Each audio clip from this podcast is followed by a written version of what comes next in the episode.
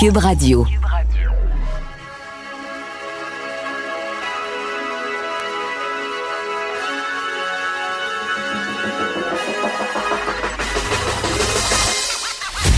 Jonathan Trudeau. Joe, Trudeau et Maude Boutet. Franchement dit. Cube Radio. Bon mercredi, aujourd'hui, on est le 10 juin 2020. Mon nom est Jonathan Trudeau, bienvenue à Cube Radio, bienvenue dans Franchement dit. Bonjour Maude Boutet. Euh, bonjour, Jonathan Trudeau. Je profite euh, des ondes cubiennes pour euh, souhaiter euh, la meilleure des journées d'anniversaire, les journées de fête à ma petite Oh. maman, Oh, à Mamie Loulou. C'est sa fête aujourd'hui le Mamie 10 Loulou. juin. Ça fait quoi, trois, trois, au Quelle moins trois, c'est pas quatre mois que j'ai pas vu ma mère. ouais, moi aussi, Ouais. c'est long, hein. On s'ennuie de nos moments. On s'ennuie. Tu t'ennuies de Marjo, je m'ennuie de Loulou. Ouais. Mais là, au moins, je me, je, me, je me réconforte en me disant que ma petite maman va bien manger aujourd'hui. Parce que c'est sa fête Ah ouais? et euh, j'ai acheté un, un coffret. Un coffret de cochon. Euh, chez. euh, puis tiens, je lui, on, on- leur fait une petite plug amicale. Euh, Jérôme Ferrer. OK, Tu sais, C'est quand même cool de te faire livrer du Jérôme Ferrer prêt à cuisiner chez vous. Là, ben ouais. C'est très cool. Ben, Une crabe des neiges, un gros steak. euh, ils vont tout faire. Mon père va faire cuire ça. là. Ils vont Pour- être heureux. pour la fête des mères, j'avais regardé pour euh, envoyer justement une espèce de boîte de même chez mes parents. Il y a un excellent restaurant italien à Québec, le Batuto, qui ont commencé une espèce de formule euh, comme ça, mais il faut que tu t'inscrives. Il y avait comme une journée à midi pile sur Internet où tu t'inscris, puis c'est place limitée. Je n'ai jamais été capable d'en avoir. Jamais, là. Hein, pour vrai? En trois minutes, c'était toute partie. C'est capoté. Mais Ah, c'est tellement ouais. bon. Je comprends l'engouement, là, mais j'étais comme. Je trouvais vraiment que j'avais une bonne idée. Je trouve ça cool comme idée. J'aurais jamais pensé à ça avant. On dirait, Oui. avant Ouais, la non, pandémie. C'est une là. belle. euh, c'est une belle formule. Alors, euh, voilà, bonne fête à ma petite maman et à tous les autres personnes qui peuvent souligner quelque chose de, de spécial aujourd'hui, en ce 10 juin. Je dis à Richard, c'est le bon moment pour parler des, euh, des gens louches, euh, des conspirationnistes, parce que, bon, peut-être vous allez nous écouter en, rediffusion. Je sais que vous aimez bien euh, le faire en mode rattrapage, mais pour les gens qui nous écoutent en direct, à 10 h le matin, la plupart des gens, des conspirationnistes, les, ce qu'on pourrait appeler les hardcore, là, s'entends-tu qu'ils sont encore couchés, Je veux dire, un bon conspirationniste reste euh, éveillé jusqu'aux petites heures du matin, et plus les, euh, le- le- la petite aiguille avance sur le cadran, plus le sentiment d'insécurité, de conspiration est important. et- Tu sais, ça se fait sentir. Je sais pas, en fait, à quelle heure tu mets le petit casse en papier d'aluminium? J'attendais le moment où tu allais plugger le casque à papier d'aluminium. Petit casse en foil, Peut-être que tu restes debout plus tard pour te faire ton petit casse en foil. peut-être. Il y a ça. Est-ce qu'il y a un moment où ton corps casse en en entier est couvert ouais. de papier d'aluminium? Est-ce que ça arrive, ça? Peut-être que le casse en foil est plus efficace à 3 heures du matin. Peut-être. Peut-être. Et là, tu sais, il y en a qui vont dire Oh, c'est ça, Trudeau, il nous ridiculise, puis euh, tu peux bien, maudit journaleux galeux, euh, t'es pas capable de lire plus que quatre minutes puis de t'informer. Le cousin de Justin, on le sait bien. Ah oui, oui, non, c'est ça. Et là, euh, OK, euh, ben, attends, tu vas aller là, on va aller là tout de suite avant que je poursuive dans mon propos. Parce que c'est sûr de- que t'en as reçu encore. Là. Je peux pas, je peux pas. Ah non, non, non, non. Puis écoute, mais imagine, la plupart sont pas réveillés encore, là. sais, ceux qui m'ont écrit, c'est probablement ceux qui ne se sont pas encore couchés, qui sont tombés sur l'article du journal, puis ils disent, et si bol, moi, moi, moi, tu vois, moi, y dire à lui, moi, y dire à lui. Je pense à hum, Mathieu Vincent, qui me dit que je suis une honte à notre société, journaliste de vidange. Ça, c'est euh, un exemple. Et attends, ici, j'en avais, euh, j'en avais une coupe de. Ah oui. Euh, Martin Lavigne. Pauvre gars, tu fais pitié, il serait temps que tu fasses ton travail correctement. Arrêtez d'inciter à la haine. Se questionner fait pas nous des conspirationnistes, mais bien des êtres beaucoup plus intelligents que toi. Pauvre gars, journaliste corrompu. T'as pas honte que le groupe québécois pour lequel tu travailles ait tué des centaines de personnes dans les CHSLD? Hein? Ça, ça faudrait qu'il me l'explique, euh, Martin Lavigne. Euh, toutes ces familles-là devraient vous poursuivre, tous et chacun des menteurs, manipulateurs, québécois. Tu choisis de défendre ça. Tu crois pas faire un bon travail, j'espère. Pauvre cas. Nous nous battons pour tes enfants imbéciles heureux. Et là, il termine. Eh oui, il termine en disant un Trudeau. On peut pas s'attendre à grand-chose de vrai qui sort de ta gueule. Bon. Et je prendrai une gorgée de café à l'instant. Et euh, bon, ici, j'ai Mike Gagné euh, qui m'envoie un long, long message qui commence en majuscule. Tu es un traître, honte à toi. Je t'ai démasqué et tout ce que tu pourras dire ne me fera pas changer d'idée. Non, Mike. N'importe quand, n'importe quand on s'assit face à face à la TV avec un détecteur de mensonges et je t'écraserai. Je, je comprends pas trop. Qui ne dit mot consent au NWO? C'est quoi le NWO? C'est le New World Order. C'est l'ensemble des gouvernements. Je me demande avec les décalages horaires, puis à quelle heure ils tiennent leur réunion? Tu sais, pour avoir le gouvernement de l'Australie, pour avoir les gouvernements européens, les gouvernements nord-américains, à quelle heure ils tiennent leur réunion pour que tout le monde, tous les chefs d'État soient au bout du fil pour avoir les, on dit les marching orders, la marche à suivre, les directives, voici ce que vous allez faire. Euh, Ce sera pas long, Bill, Bill Gates et sa ligne. Mais quel univers! J'ai l'impression que je, je, je comprendrai, euh, je saurai jamais tout ce qu'il y a dans cet univers-là. Il y a tellement de facettes, c'est tellement. T'as rendu compte tout ce euh, à côté de quoi tu passes? Tu, tu manques tout ça. Maud. Je devrais rester debout plus tard. Et bref, ça, ça rentre, euh, ça rentre pour toutes les, sur toutes les plateformes, sur Twitter, sur euh, Messenger, sur Facebook. Sur, Là où ça devient moins par drôle, c'est quand c'est euh, menaçant. Là. Fait, il n'y a rien Ouais. de drôle, premièrement, dans ces commentaires-là qui sont complètement débiles. Mais, tu sais, je t'ai envoyé un tweet, là, de, puis t'en as parlé avec, euh, avec euh, Richard, justement, Ouais. là, qui a été adressé à Catherine Lamontagne, qui a fait l'article. Il y a des limites. Non, c'est inacceptable. Non, non, c'est inacceptable. Il y a des Quelqu'un grosses qui dit, euh, on, on va te suivre, euh, on va te pointer du doigt, on te tout le monde va savoir t'es qui. OK. Je n'hésiterai pas une seconde parce que, et, et c'est pour ça que je disais un, un coup que j'ai fait des, euh, des blagues de papier foil puis de, de petits casses. Euh, je pense que c'est important qu'on ajuste notre discours. Ça veut pas dire qu'on peut pas un peu les, les, les, les, les taquiner, les ridiculiser. Mais puis c'est l'essentiel de mon texte dans le Journal de Montréal, le Journal euh, de Québec qui s'intitule La Grande Conspiration. Un moment donné, il faut arrêter juste de rire de ces gens-là et de s'en inquiéter. Pourquoi? Parce que, et on en parlait hier entre autres avec Claude Villeneuve, c'est que leur discours commence de plus en plus à avoir une certaine traction dans l'opinion publique, dans ce qu'on appelle le mainstream, Mhm. dans les informations, les médias de masse. Il y a une partie de leur discours, tu sais, qui peut être défendable sur, par exemple, le fait de questionner euh, légalement euh, la portée des mesures, des règlements adoptés par le gouvernement. Que quelqu'un veuille faire ça, OK. Moi, je pense que la meilleure façon de le faire, ce serait dans une commission euh, d'enquête ou autre là, pour faire vraiment un, un, un, euh, un post-mortem de la gestion de la crise et qu'on apprenne de ce qui a pu clocher, bien marcher, moins bien marcher. Mais eux veulent aller devant les tribunaux, OK. Mais le problème, c'est que là, il y a des gens qui vont être attirés tranquillement, pas vite. C'est un peu... C'est un peu le vieux pervers qui offre des bonbons à une petite fille sur le bord de la rue, là. Le bonbon peut sembler intéressant pour t'attirer dans le char, mais après ça, les problèmes commencent. Et c'est un peu ça, parce que sous des prétextes de dire, écoutez, on va faire valoir des arguments légaux, ce qui se cache derrière ça, c'est un discours, à la limite, je dirais même de la violence, en tout cas très, très, très virulent, qui sous-tend qu'il y a un nouvel ordre mondial, qui sous-tend qu'il y a euh, un- une grande conspiration envers les peuples, que la pandémie, elle, n'est- elle- elle est fausse, ou que la pandémie, elle a été créée par. Bill Gates.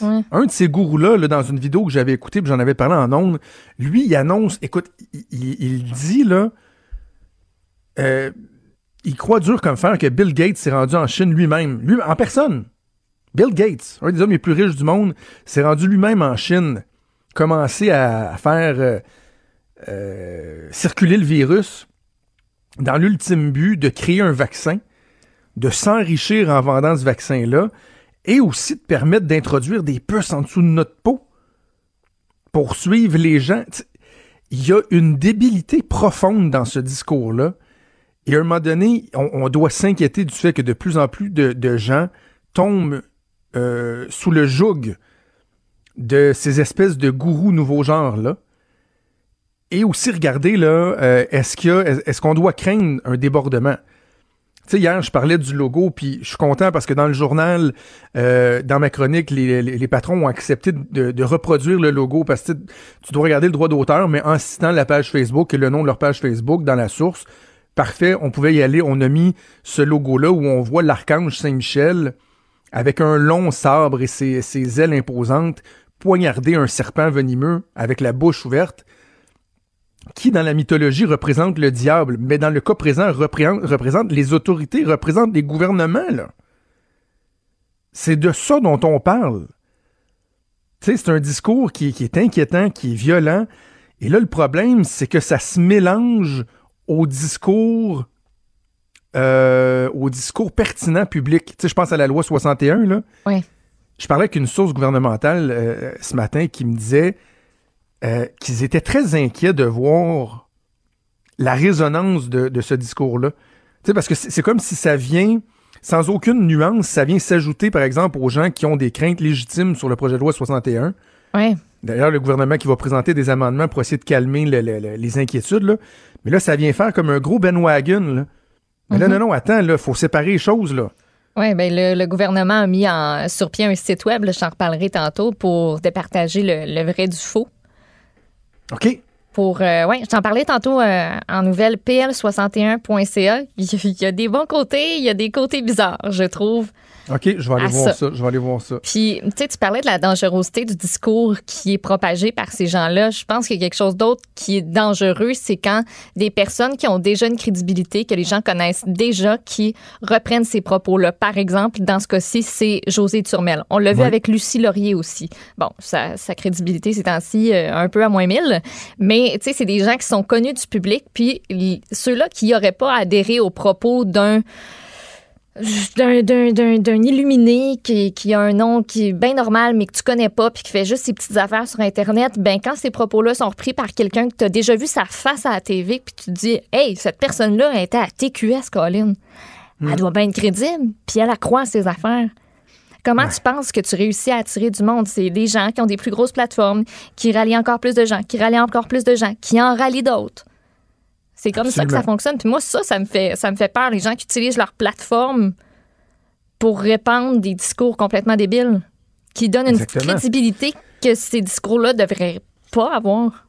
Et qui vont profiter d'un contexte. Tu sais, on le mentionnait hier, je le répète, Ben oui. là, ces gens-là parlent d'autorités qui contrôleraient les gens par la peur. Mais vous, vous faites quoi?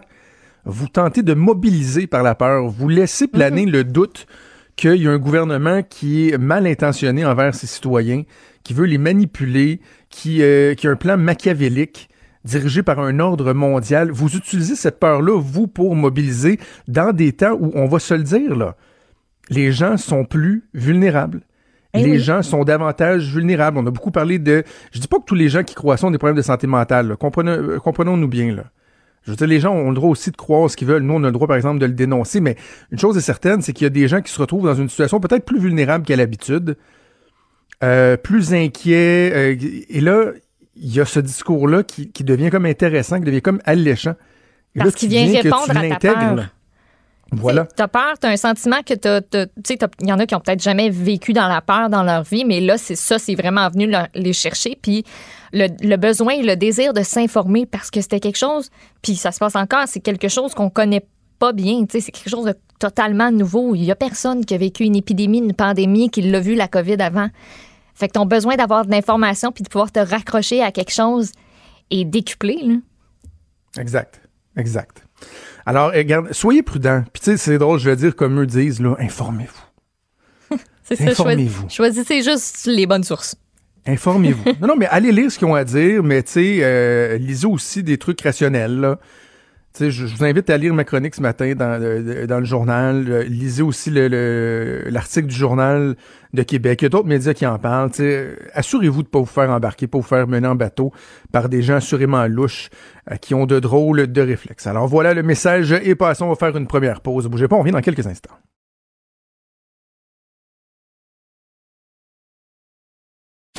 Franchement dit. Jonathan Trudeau. Et Maude Boutet. Appelez ou textez au 187 Cube Radio 1877 827 2346. Cube Radio. Cube Radio.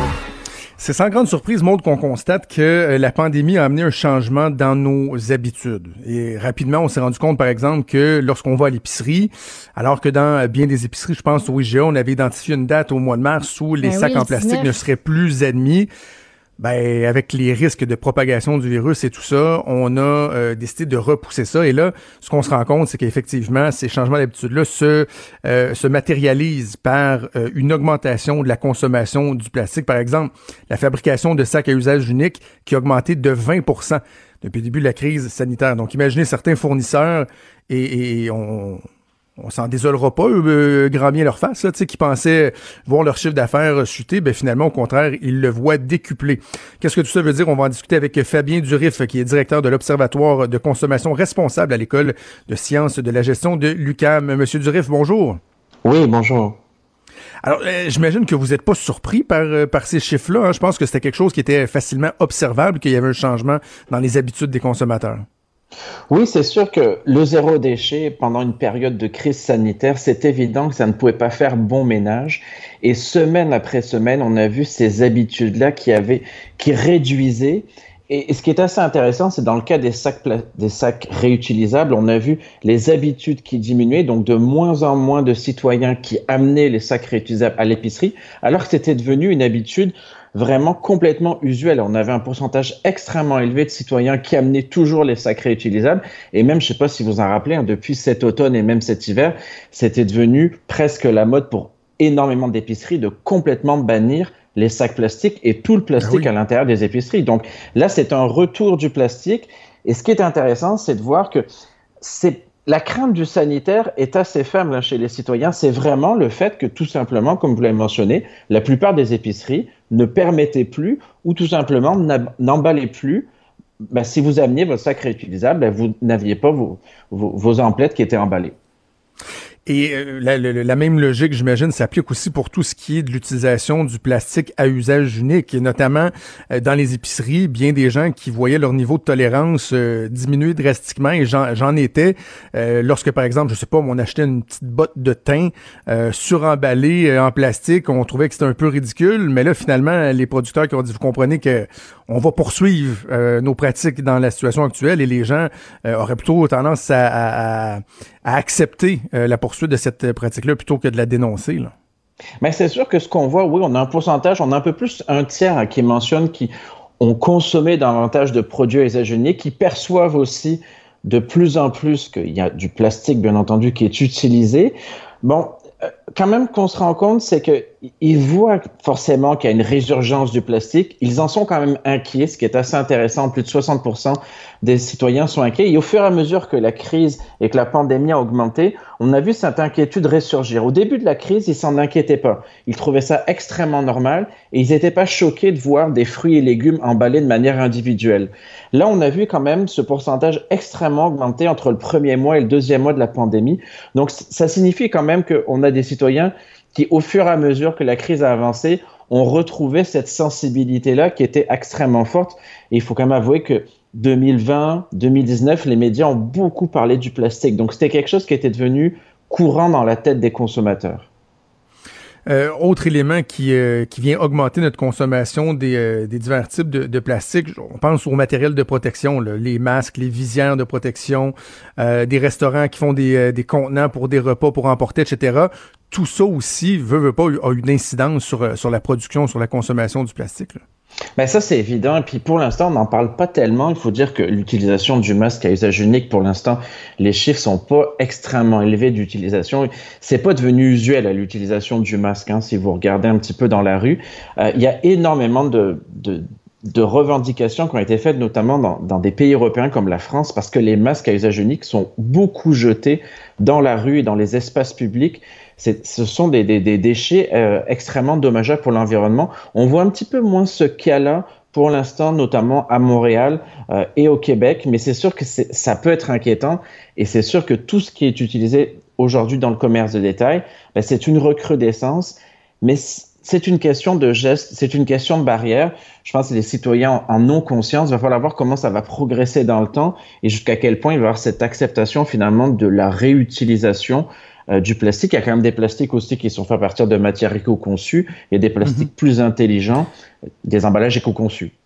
Mais justement, est-ce que vous pensez qu'il y a une, portion de de, de, de, de, cette utilisation accrue-là qui va demeurer? Parce qu'on n'arrête pas à plein, à plein, plein d'égards dans, dans, dans, dans, la société de se demander ben, qu'est-ce qui va rester dans la pandémie. Là? Il y a des changements d'habitude, qu'est-ce qui va demeurer, qu'est-ce qui va euh, exiger un retour à la normale? Puis là, je me dis, bon, ben, souvent, il y a une espèce de balancier. Là, on été dans une direction, c'est-à-dire que le plastique euh, revient en force. Mais est-ce que vous pensez qu'on va revenir assez rapidement euh, à des niveaux euh, qui étaient les nôtres assez récemment encore ou que ça se peut qu'il y ait certaines de ces habitudes-là qui, qui demeurent pour un bon moment? Là?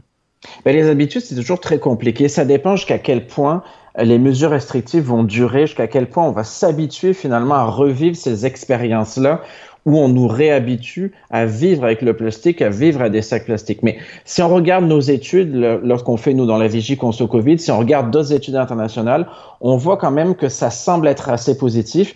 Mais pour l'instant, il y a des comportements qui sont complètement en pause et qui vont être retardés. Si on prend l'exemple du vrac, tant que la pandémie ne va pas être complètement endigué, ça semble assez difficile pour ces comportements qui sont liés au zéro déchet de reprendre leurs habitudes dès demain. Ça va vraiment dépendre des conditions sanitaires.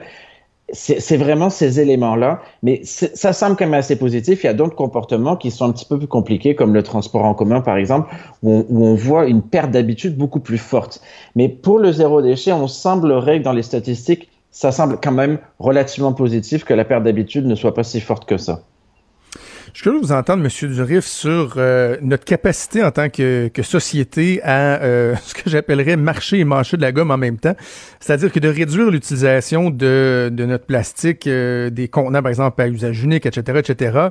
Moi, j'en suis. Je pense qu'effectivement, avec, avec ce qu'on vit au niveau environnemental, on doit s'améliorer. Mais en même temps, il faudrait aussi qu'on améliore notre performance en matière de, recyclage. Je regardais là qu'il y a seulement 9% du plastique au pays qui est recyclé, 4% qui est incinéré et 86% qui finit à l'enfouissement.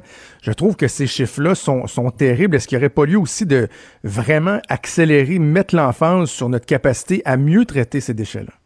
Ben, il y a toute la question, bien entendu, de recyclage, réutilisation, réemploi.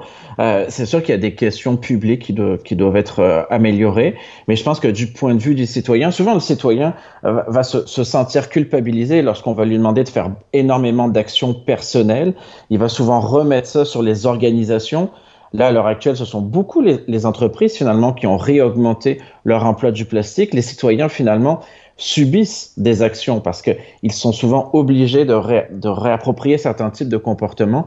Euh, mais je pense qu'il faut, faire attention de pas trop faire peur aux citoyens parce qu'il faut, faire attention que les gestes euh, soient au quotidien. Mais c'est vrai qu'il y a des questions qui sont extrêmement importantes.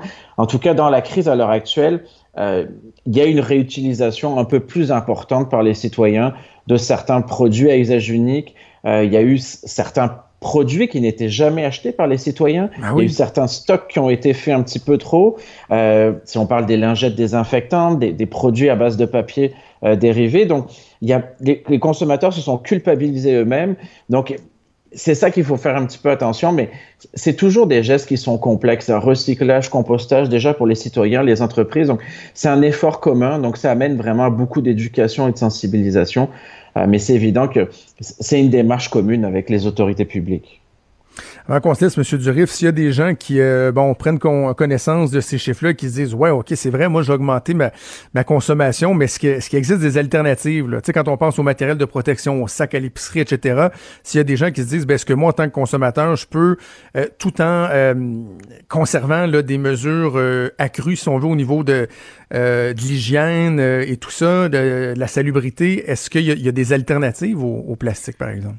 Ben, c'est sûr qu'il y a des plastiques, des plastiques éco-conçus, des plastiques dérivés. Il y a énormément de matériaux qui sont faits à base de composantes bioalimentaires, notamment dans l'alimentaire. On voit de plus en plus apparaître ces types de plastiques-là qui sont extrêmement intéressants. Sur les masques, ben, vous les avez vus, énormément d'entreprises locales qui ont produit des masques à partir de tissus euh, biologiques, des tissus récupérés. Donc, il y a énormément quand même de choses assez intéressantes. Mais c'est sûr que sur les plexiglas, souvent, ben, on va utiliser des matériaux un petit peu moins chers, mais il y a des alternatives qui sont un petit peu plus euh, écologiques et éco-conçues. Donc, il y a il y a toujours des alternatives qui sont assez intéressantes sur le, la consommation, par exemple, du vrac. C'est sûr que mm-hmm. les chiffres, on voit que un consommateur sur deux a réduit sa consommation ou ne consomme plus du vrac depuis la pandémie, mais il y a énormément d'épiceries qui ont fermé, mais il y a toujours des épiceries en ligne, il y a des épiceries qui continuent à réouvrir.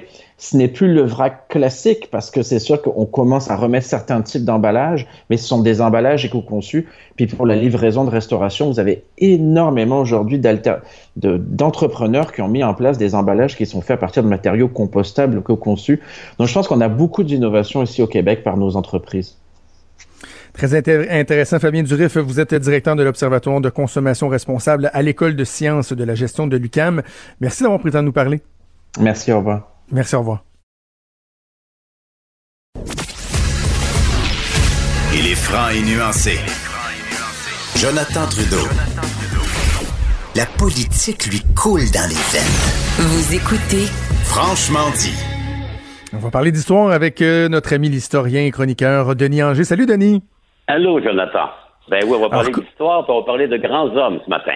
Ben absolument, parce que fidèle à notre habitude, on prend euh, un élément d'actualité et euh, on le, on se projette par en arrière pour parler d'histoire et dans toute la mouvance euh, des manifestations contre le, le, racisme qui ont découlé du, du meurtre de, de, George Floyd, on parle souvent de déboulonner des statues, de déboulonner des mythes. Or, Winston Churchill a été victime de ce phénomène-là cette semaine. Exactement. En fin de semaine, il y a une statue de Winston Churchill qui est tout près du Parlement à Londres, à Westminster. Et on l'a badigeonné de, de peinture rouge et on a écrit sur le socle de la statue Churchill was a racist. Euh, Churchill était un raciste. Ça, ça s'inscrit, euh, Jonathan, un peu dans la tendance actuelle. Vous voyez aux États-Unis, dans la mouvance qui suit euh, la mort tragique de George Floyd, on réclame l'abolition, l'abattage de toutes les statuts des généraux confédérés qui étaient liés évidemment à l'État raciste du Sud durant la guerre de sécession américaine. Mais on ne savait pas que Churchill, parce que vous savez, Churchill, c'est un peu une figure assez, euh, comment dire, euh, euh, emblématique. C'est, il a incarné à lui seul de 1940 à 1945 l'opposition acharnée euh, de la Grande-Bretagne, du Canada, de l'Empire britannique euh, à l'Allemagne nazie. Et il y a quelques années, la BBC, la, la chaîne publique de radio-télévision britannique, avait fait un concours pour déterminer qui avait été le plus grand Britannique de tous les temps. Et c'était Winston Churchill qui est arrivé en première place. Or, Churchill, avant 1940, euh, il a un parcours qui n'est pas aussi extraordinaire que celui qu'il va assumer à compter du 10 mai 1940, au moment où il devient premier ministre de la Grande-Bretagne. C'est quelqu'un qui vient d'une société très huppée, la société britannique, fin 19e siècle. Son père avait été chancelier de l'échiquier, donc le ministre des Finances de la Grande-Bretagne, de la reine Victoria à l'époque. Lui-même, Churchill a fait une carrière politique, mais presque interminable. Il est d'abord élu en 1903. Il va être premier lord de l'amirauté ministre de la Marine durant la Première Guerre mondiale. Et il y aura des postes ministériels ici et là pendant presque 45 ans. Euh, et à cette époque-là, ben, il, il, exprime des opinions qui sont un peu, euh, comment dire, à entendre. Par exemple, sur les Indiens, les gens qui vivent en Inde. On sait que l'Inde, à l'époque, est un, euh, comment dire, une partie de l'Empire britannique. Hein, c'est régi depuis Londres il a un mépris souverain. C'est un peuple de sauvages, de cannibales, des gens qui ne méritent aucun, aucune considération. Et il va comment dire, s'acharner à abattre le mouvement d'émancipation des Indiens qui est notamment euh, animé à cette époque-là par un autre grand personnage du XXe siècle, Gandhi, le Mahatma Gandhi, hmm. qui va développer toute la théorie de la résistance pacifique. Il va faire emprisonner Gandhi deux fois plutôt qu'une. Et en 1943, lors de la Deuxième Guerre mondiale, puisqu'il méprise ce peuple inférieur, dit-il, il va faire en sorte qu'une grande famine va se développer en Inde. On prend les approvisionnements de blé, de céréales, on les envoie à l'armée britannique et il y a 3 millions d'Indiens qui vont mourir de faim à cause d'une famine provoquée. Donc, euh, évidemment, lorsqu'on voit ça, en oubliant le Churchill de la Deuxième Guerre mondiale, on se dit, mais ma foi, il avait, par exemple, des mots assez durs à l'endroit de ceux qu'ils appelaient les Indiens à peau rouge, évidemment, nos Indiens d'Amérique. Et il disait, vous savez, euh, ces gens-là étaient peut-être là avant les Européens, mais ils n'avaient aucun droit pour refuser aux Européens le don que les Européens leur faisaient de la culture, de la science, de l'évolution. Voyez-vous, c'était une manière de voir l'univers très, très british, hein, impérial, ben début 20e siècle. nous sommes les meilleurs et les autres, ce sont des races inférieures. Par exemple, les Chinois, il ne, il ne les a jamais appelés Chinois. Il les appelait les Chinks. Les Chinks, c'est un terme très péjoratif pour Mhm. identifier les Chinois. Donc, euh, et lorsqu'aujourd'hui, ben, on relit un peu tout ça et qu'on voit Churchill, on se dit, ben, il était un extraordinaire homme d'État, bien sûr, mais il avait un vieux fond de racisme qui était, comment dire, celui des gens de sa culture, de son éducation et de son temps. Ça nous amène à la question, Jonathan, qui est, qui est très importante. Qu'est-ce qu'on fait avec les statuts des gens qui ne sont plus à la mode? Est-ce qu'on les Et, et je, et je trouve, Denis, je trouve que ton point de vue est particulièrement important, le point de vue d'un historien lorsque certains euh, craignent ce qu'on appelle le révisionnisme, qu'on euh, regarde le passé avec une, une lorgnette moderne. Je suis curieux d'entendre l'historien que tu es, comment tu vois ça? Ben moi, je vois que, vous savez, euh, le présent, et c'est la suite du passé. Donc, les, les, les lieux, les monuments. Regardez, au Canada, il y a un, il y a un mouvement pour qu'on abatte les statues de Johnny MacDonald, parce que Johnny MacDonald n'a pas seulement été le premier premier ministre du Canada en 1867, mais il a été celui qui avait créé les pensionnats indiens. On s'en souviendra de cette horreur des pensionnats indiens. Lui et son bras droit québécois, qui s'appelait Hector Langevin, avaient développé la loi des Indiens. Euh, mon idée à moi, c'est que euh, abattre une statue, ça ne donne pas grand-chose. On a fait ça la semaine dernière en Angleterre à Bristol. Un gars qui s'appelait James Colton. Colton était un esclavagiste. Hein? C'était un type qui importait des esclaves de l'Afrique, qui les envoyait en Amérique, et on dit qu'il aurait importé plus de 100 000 esclaves. D'une part, ça, c'est son côté sombre. Son côté plus clair, c'est qu'il a été un philanthrope, quelqu'un qui a fait beaucoup d'ouvrages, de bénévolat, de financement dans la ville de Bristol, qui lui a érigé une statue. La statue, elle s'est ramassée cette semaine au fond de l'eau après avoir été abattue. Mon idée à moi, c'est vraiment que ces monuments-là, de les abattre, ça ne donne rien en termes de connaissances. Ce qu'on doit faire, c'est de les prendre de, et de les interpréter. Vous savez, par exemple, à Richmond, Virginie, il y a une grande statue au général Robert Lee. C'était lui le commandant en chef des troupes sudistes durant la guerre de sécession. On dit que c'était un des plus grands généraux de tous les parce que à un contre quatre, il a quand même stoppé l'avancée des troupes du Nord pendant quatre ans. Ben, Lee, il était l'incarnation d'un État raciste. On sait que le Sud s'était largement détaché du Nord des États-Unis pour préserver ce qu'ils appelaient l'institution particulière, qui est une manière détournée de parler d'un esclavagisme des Noirs épouvantable, et la mort de George Floyd nous permet de nous rappeler comment c'était affreux. Il doit y avoir une mise à niveau qui est autre chose que tout simplement prendre la statue et la balancer dans le fond de la rivière. Par exemple, on pourrait travailler avec un programme de mise en valeur qui dise il a été un grand général, mais il a été aussi le général commandant-chef des forces armées d'un État qui est un État profondément raciste, qui, Ouais. comment dire, perpétuait l'installation de l'esclavage. Lorsqu'on aura Johnny McDonald à Kingston, ben, devant la statue de McDonald, il faut qu'on rappelle ce qu'il a été dans les faits. Il a été un premier ministre, bien sûr. Il était un gars qui avait tendance à prendre un coup pas mal, bien sûr. Mais il était aussi un type qui avait à l'endroit non seulement des, Indiens d'Amérique, hein, des, des Amérindiens, mais à l'endroit des Canadiens français catholiques, une vision de son temps impérialiste. Donc, nous étions, nous, des citoyens de seconde zone. Et ça, on ne le dit pas. Hein. Vous savez, on offre une, une lecture assez unique, là, qui est pas, qui, qui n'offre pas de variété, de nuances.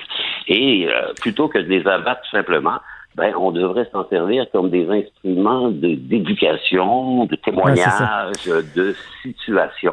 C'est que la, la- la difficulté, dans le fond, la difficulté, Denis, c'est que euh, l'explication que tu fais, les nuances que tu apportes sont, sont très logiques, très euh, rationnelles, mais en même temps, lorsqu'il y a des manifestations euh, aussi émotives que celle-là, il parle de manifestation, je parle pas du phénomène physique, là, je parle de la, la manifestation d'un comportement, par exemple, euh, c'est émotif et on, on peut comprendre aussi le, le raisonnement de s'attaquer à des symboles qui sont forts. Donc, c'est dur de concilier les deux, de dire, ben, vous voyez, tu sais, ça, on devrait apporter telle nuance, euh, en prendre, en laisser, nu- mais c'est très émotif comme débat en ce moment. Je suis d'accord avec vous, Jonathan. D'ailleurs, par le passé, tout le temps, quand il y avait un renversement de gouvernement, de régime, euh, Révolution française, par exemple, toutes les statues des rois ont été abattues. Et toutes les statues qui étaient sur la façade de la magnifique cathédrale Notre-Dame de Paris ont été détruites parce qu'on pensait que c'était des rois de France alors que c'était des personnages de l'Ancien Testament. Qu'est-ce qu'on dit avec ça? On a perdu des œuvres d'art euh, extraordinaires à cause de ces mouvements populaires qui, un peu emportés par la furie, par la, colère, vont poser des gestes.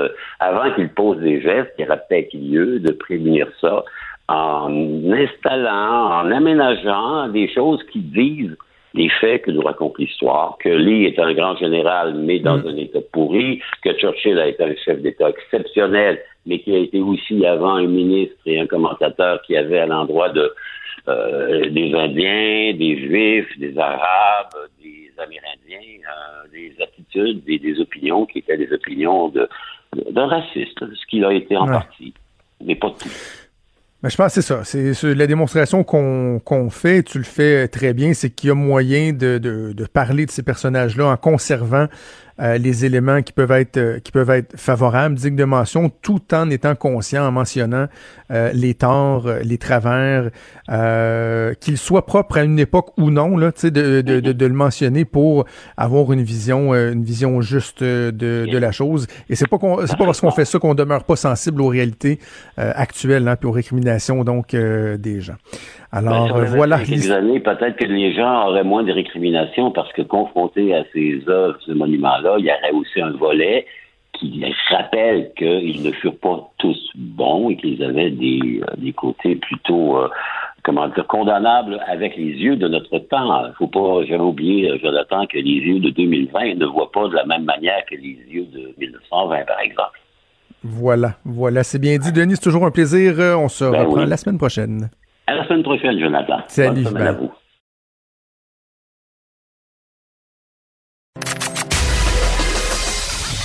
Des débats, des commentaires, des opinions. Ça, c'est franchement dit. Cube Radio. Avant d'aller faire le tour de l'actualité avec toi, Maud, juste te, te faire euh, part de euh, la palme du champion jusqu'à maintenant, dans les commentaires que j'ai reçus. Je l'ai reçu pendant la pause, puis lui, je viens de le partager sur Twitter. Euh, avec la face du gars, là, tu sais, qui s'assume. Il m'a écrit, hein. Martin Pelletier, il m'écrit, Jonathan, tu participes à instaurer la dictature au Québec. Je te propose un duel de boxe, ma grosse face d'esclave. Cool. Il est quand même brillant parce que, tu sais, c'est pas une menace. Il me propose un match de boxe, mais entre ça puis dire, moi, te casser gueule, mon esti. Tu sais, on, il y a quand même une ligne qui est mince, là, mais c'est ça. Martin ah, ben, Pelletier, lui, euh, il, veut euh, faire un duel de boxe contre moi. Alors, euh, voilà. OK. Invitation D'ailleurs, on va recevoir un peu plus tard en entrevue euh, dans le prochain bloc. En fait, Yves-François Blanchette, le chef du bloc québécois, on va discuter de cette situation-là euh, avec lui, des craintes que ça suscite. Parlons Willy, parlons euh, baleine, parce que c'est la nécropsie, un nouveau terme avec lequel bien des gens se familiarisent. la nécropsie de la baleine qui s'est échouée hier dans le coin de Varennes, hein, c'est ça? Oui. Ça se passe aujourd'hui. Ça se passe aujourd'hui. La nécropsie étant l'autopsie version animal euh, de la baleine. Euh, ce qu'on a appris en fait ce matin, c'est euh, que c'est une femelle d'environ deux ans, 17 tonnes, 10,3 mètres, quand même très imposant. D'ailleurs, sa carcasse a été remorquée jusqu'à Sainte-Anne-de-Sorel. Il y avait beaucoup de curieux hier soir pour voir ça. Et c'est présentement là que ça a lieu. la nécropsie, ça devrait durer toute la journée. C'est mené par le docteur Stéphane Lair et son équipe de la faculté de médecine vétérinaire de l'Université de Montréal. On va avoir des réponses sur la cause du décès, mais on va pouvoir aussi, euh, grâce à la nécropsie, raconter l'histoire de la baleine. Euh, tu sais, savoir pourquoi, entre autres, elle s'est ramassée dans ce coin ici du fleuve Saint-Laurent, ce qui est complètement inhabituel. On va pouvoir avoir des pistes de réponse pour savoir qu'est-ce qu'elle faisait là, euh, mais surtout, ben, l'analyse, entre autres, en surface, déjà à première vue, euh, ça devrait être en fait la cause du décès, là, euh, une collision avec euh, un bateau ou un objet à tout le moins. ah euh, oui, ouais, parce j'avais entendu ce matin qu'il n'y avait pas de marque apparente, donc ils pensaient pas que c'était ça, mais là finalement. Là, c'est ça. Il y aurait une zone où il semble y avoir une hémorragie, puis aussi d'entrée de jeu. j'écoutais justement le docteur Stéphane Lair dire, tu sais, cette baleine là était en bonne condition quand elle était vivante. Elle n'avait pas de maladie chronique et sa mort, elle est très soudaine. D'où la théorie de la collision. Ça arrive c'est terminé, tu sais. Euh, c'est soudain, puis ça pourrait donc expliquer euh, la cause de son décès. Euh, là, on est à, à, à charcuter, là, si on veut, la, la baleine. là. Donc, on, on observe ce qu'il y a à l'intérieur, on observe les différentes marques, et d'ici la fin de l'après-midi, on devrait avoir pas mal de réponses précises à nos questions. OK. euh, parlons du, du gouvernement maintenant, du projet de loi 61. Tu l'as mentionné rapidement en ouverture d'émission. J'avais pas vu ça passer. La. CAQ qui a lancé un site Internet pour donner leur juste concernant le controversé projet de loi 61. Et c'est un controversé site web de ce que j'ai pu en lire euh, dans les commentaires. Donc, le site a été mis en ligne hier soir et se consacre entièrement au projet de loi 61 pour relancer l'économie. Ça s'appelle pl61.ca. Et voici le message qu'on retrouve dès notre arrivée sur le site Web. Donc, on nous dit depuis le début de la pandémie, nous avons priorisé la propagation de la bonne information suite aux fausses informations qui circulent sur les réseaux sociaux. Nous avons séparé le vrai du faux. Actuellement, nous avons un double défi, relancer l'économie sans relancer la pandémie. Aidez-nous à propager l'info et pas les complots. Par la suite, on vous énumère une série d'affirmations qui sont identifiées comme étant fausses à la gauche et on met juste à côté, à la droite sur l'écran, l'affirmation. On n'indique pas par contre où on a pigé l'information dans le projet de loi. D'où ça provient? C'est quoi là, la, la formulation exacte? Et ensuite, ben, on nous donne une explication. La mise en ligne, elle a été effectuée au nom de Denis Joannette. C'est un haut dirigeant de la coalition Avenir Québec et non un membre du gouvernement. Euh, c'est un projet de loi qui est, euh, on le sait, très mal reçu par les oppositions qui trouvent que ça donnerait des pouvoirs démesurés à la CAQ. Il y en a plusieurs qui l'ont souligné sur Twitter, autant du Parti québécois, Québec solidaire, le Parti libéral. Ça continue de faire jaser, Jonathan, dans la période de questions. Oh! Ça avait lieu tantôt. Puis je regardais ça à la télé avec les sous-titres, puis je me disais, Hum, Monsieur Legault fait une face de gars qui a l'air content de sa chute. Puis François Paradis a l'air de pogner les nerfs. Qu'est-ce qui s'est passé là? Ce qui est beau, c'est que même si on dirait qu'on peut arculer, donc j'ai sorti l'extrait, ça dure euh, une quarantaine, 49-50 secondes. Je te laisse l'écouter, puis je te l'explique après. Monsieur le Président, je veux faire attention pour ne pas faire choquer euh, le chef du Parti québécois, mais il répond pas à ce qui est proposé actuellement. Est-ce qu'il est d'accord, oui ou non, pour la route 132, la route 158, la route de la mort qui mène vers Joliette? Est-ce qu'il est d'accord, oui ou non, pour aller plus rapidement que les règles qui sont prévues dans nos lois? Est-ce qu'il est d'accord ou il n'est pas d'accord? Il ne nous dit pas, là. Il faudrait qu'il dise. Les gens de Joliette veulent savoir. Les gens de Matane veulent savoir. Je vais vous demander, s'il vous plaît, d'éviter. Je trouve que c'est très bruyant. Ça nuit aux échanges. S'il vous plaît, monsieur le chef du, le chef du troisième groupe d'opposition et monsieur le leader. Messieurs, monsieur, évitez de vous interpeller. Je pense que les règles sont claires. Vous l'avez souhaité, vous l'avez demandé. Et, et notons que, Mm. tu sais, dans le fond, François Legault nargue vraiment Pascal Birubé Ah en disant. J'espère que je le fâcherai pas parce qu'on se souvient que la semaine Oui. dernière, Pascal Birubé a claqué la porte du Salon Bleu. Et euh, François Legault qui fait exprès pour lui parler des projets dans sa région, comme si le fait de poser des questions sur le projet de loi faisait en sorte qu'il voulait pas que les projets se réalisent dans sa région.